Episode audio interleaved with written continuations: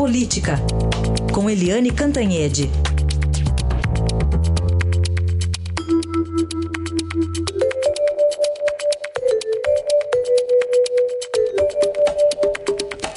Bom dia, Eliane. Ufa, é sexta-feira. Bom dia, Carolina, Raíssen, ouvintes. Ufa, é sexta-feira. É isso aí. Bom, vamos começar falando então sobre o presidente Michel Temer, que desistiu na última hora de fazer o discurso da abertura do ano do Judiciário. Até algumas TVs focaram no momento né, que, que o oficial levou lá para ele os papéis. No final das contas, ele acabou não lendo, mas deu uma entrevista aqui ao Estadão, praticamente jogando a toalha na reforma da Previdência. Pois é, Carolina, você viu que a gente ontem aqui né, na Rádio Eldorado, eu falei, olha, nesse momento lá no Supremo, na abertura do Judiciário, o ano Judiciário de 2018, o presidente Michel Temer vai falar.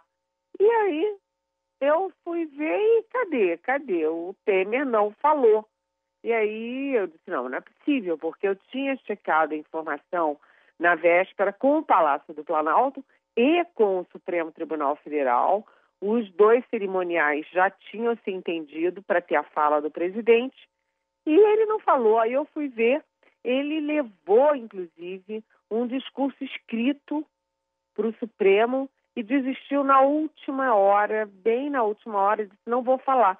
Oficialmente, a explicação dele é de que estavam previstas as falas também dos presidentes dos outros poderes. Então, além da Carmen Lúcia, que era anfitriã, presidente do Supremo, falariam também o presidente da Câmara, Rodrigo Maia, e do Senado, Eunice Oliveira. Como eles não quiseram falar, o Temer disse: então não vou falar.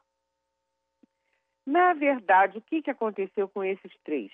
É que todos eles sabiam que o discurso da Carmen Lúcia o discurso da procuradora Raquel Dodge e, a, e o discurso do presidente da OAB, o Cláudio Lamáquia, seriam todos falando de corrupção, de lava-jato, etc. E aí, como eles estão do outro lado aí dessa, desse muro, digamos assim, preferiram não falar. Então, Temer pegou o discurso escrito, guardou bem guardadinho e voltou para o Palácio Planalto mas, como você disse, deu uma entrevista para o Estadão e nessa entrevista para o Estadão ele diz o seguinte, que vai insistir nas próximas três semanas é, para aprovar a reforma da Previdência, mas que ele já fez a parte dele. Tipo assim, eu fiz o que podia. Agora, se não passar, problema dos outros.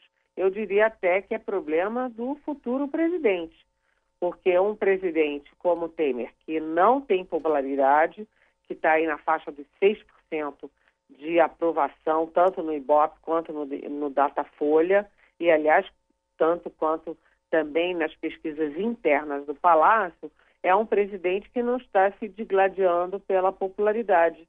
Ele teria condições é, de fazer uma reforma da Previdência e evitar o desgaste do novo presidente, que vai ter que fazer. Seja qualquer um deles, seja um outsider, seja a Marina Silva, o Ciro Gomes, o Geraldo Alckmin, o, ah, o Bolsonaro, o, enfim, o Chiquinho da Silva, vai ter que fazer a reforma da Previdência. Muito melhor para todos eles e para todos os candidatos se fosse feita agora. Mas o presidente, o tom do presidente na, na entrevista do Estadão é de jogar a toalha. Agora, registre-se que ele continua falando, falando, falando. Não falou no Supremo, mas continua defendendo o legado dele, defendendo as coisas que ele tem feito e se esforçando pela reforma da Previdência, que está difícil, né, gente? É, a gente até viu aqui o deputado Rogério Rosso, né, que é um dos vice-líderes do governo, falando que tem no máximo 240 votos, né, de 308 que eles precisam. É, é, falta muito ainda, né, Eliane? Falta muito, falta muito. e o tempo correu. É. é, é ano eleitoral, o presidente é impopular, quer dizer, é, as condições de aprovação são muito pequenas, muito desfavoráveis. Bom, mas vamos voltar aqui ao judiciário ainda, que ele ele está criticando, estava falando aí que precisa respeitar, a própria ministra falou que precisa respeitar o judiciário, mas ele também é alvo, né? Está sob ataque do PT, está sendo criticado até por privilégios. Ontem juízes foram aí para Brasília para pedir aumento salarial. E tem ainda temo, temas bem espinhosos para esse ano, né, Eliane? Pois é. O discurso da presidente do Supremo, Carmen Lúcia, foi uma no cravo, outra na ferradura. Porque ela deu um chega para lá no PT e no Lula, né? Porque o Lula já disse que não tinha como respeitar a decisão da justiça, eu nunca ouvi falar nisso, um líder político, um ex-presidente da República, é, além disso, com a popularidade que o Lula tem, dizer que não respeita a decisão da justiça. Além disso, o presidente, a presidente do PT, a nota oficial do PT, os senadores do PT, todo mundo partiu para cima agressivamente, partiu para o ataque à, à justiça depois da condenação do Lula. E a Carmen Lúcia defendeu a justiça. Disse que a, a, a justiça é uma questão seguinte: você cumpre a justiça. Não há alternativa senão cumprir a justiça. Mas ela, do outro lado, ela também disse que a justiça precisa dar o exemplo, né? Porque sem o exemplo da justiça, tudo vai por água abaixo, né? E ela, quando falou do exemplo, ela falou dos juízes, que ao mesmo tempo em que é, defendem a instituição, é, defendem também o próprio bolso, os privilégios e o, até o auxílio moradia, né? Como você disse, os juízes, procuradores, os magistrados, as entidades que representam eles se reuniram na quarta-feira em Brasília, né? E, e ontem foram ao, ao Supremo e ao Congresso para não para condenar a reforma da previdência na parte que diz respeito a eles, né? A gente sabe que os juízes recebem 30 mil de aposentadoria, é uma farra, né? E eles também defendem coisas como auxílio moradia. Não dá, né, gente? Auxílio moradia para quem já mora naquela cidade há muito tempo é apenas um subterfúgio para você aumentar o próprio salário. É, mas tem uma série de é, questões, de temas em julgamento no Supremo que são muito espinhosos.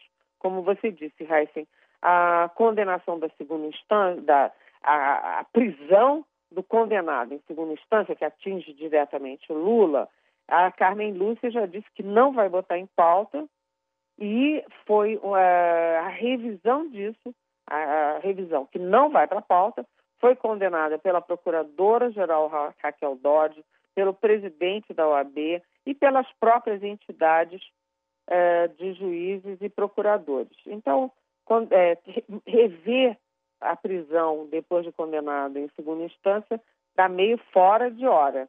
Agora, tem o indulto de Natal que o Supremo suspendeu, que o Temer deu, o Supremo, o Supremo de, eh, derrubou, o ministro Luiz Roberto Barroso manteve o entendimento da Carmen Lúcia.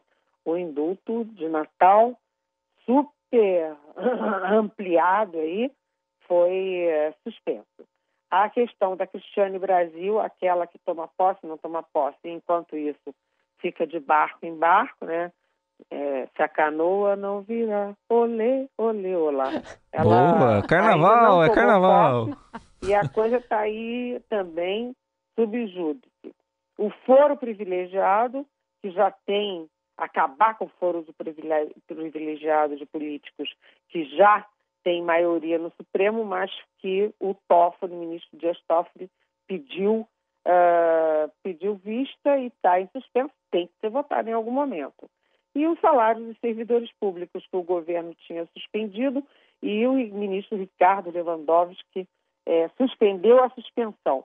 Então, essas coisas todas são tensas e também criam um nível de tensão forte entre judiciário e executivo. A gente tem um ano bastante tenso, inclusive no judiciário. Muito bem, temos a, até cantoria hoje, hein? Que beleza.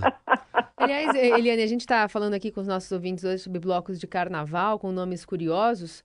Aí em Brasília você, cons você consegue sair em algum bloco ou gosta de algum nome de, de bloquinhos tradicionais daí, não? Olha, o Pacotão era o meu bloco a vida toda, né? Ah, é? O Pacotão. Aí tô lá, venha nos salvar, que era a, a, a, o nosso grito de guerra ainda contra o Geiser quando eu era garotinha. Mas esse ano eu vou tirar folga e vou para Portugal Ai, que fugir das crises.